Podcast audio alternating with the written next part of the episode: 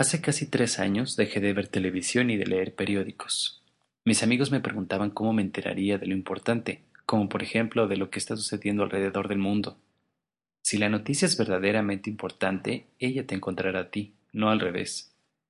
El enterarme de que el presidente ha cometido una nueva estupidez ante las cámaras no merece la pena el que me siente a ser bombardeado por anuncios de cigarros, bienes raíces, telenovelas saturadas de dramas inventados cuya finalidad es mantener a la sociedad asustada y estresada. Y por cierto, una sociedad asustada y estresada consume el doble de bienes y servicios. Tu mente es tu casa. Tú eres quien decide cómo la vas a mueblar. Tú decides a quién vas a dejar entrar en ella. Cuando te detienes a leer el encabezado del diario en el puesto de la esquina en donde aparece un cadáver mutilado, es a este cadáver a quien invitas a pasar a tu casa.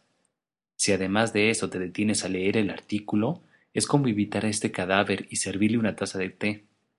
Si compras el diario y lo lees detenidamente, meditando unipuntualizadamente en los detalles escabrosos, tanto del artículo como de la fotografía, es como pedirle al cadáver y a su asesino que se queden a vivir en tu casa. ¡Qué disparate! ¿Quién haría eso?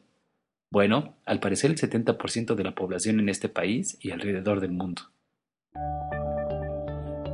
Hace casi tres años dejé de ver televisión y de leer periódicos, y hasta ahora no he dejado de enterarme de las noticias de relevancia nacional e internacional.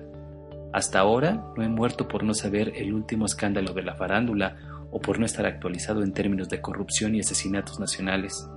He ganado montones de tranquilidad mental al no estar expuesto al bombardeo de toda esa prensa amarillista y hasta he ahorrado algo de dinero al no ser presa de las necesidades creadas por los medios de comunicación. ¿Y tú? ¿A quién le abres la puerta de tu casa?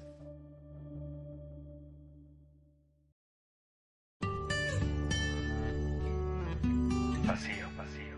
Para llegar, primero aprende a vaciarte.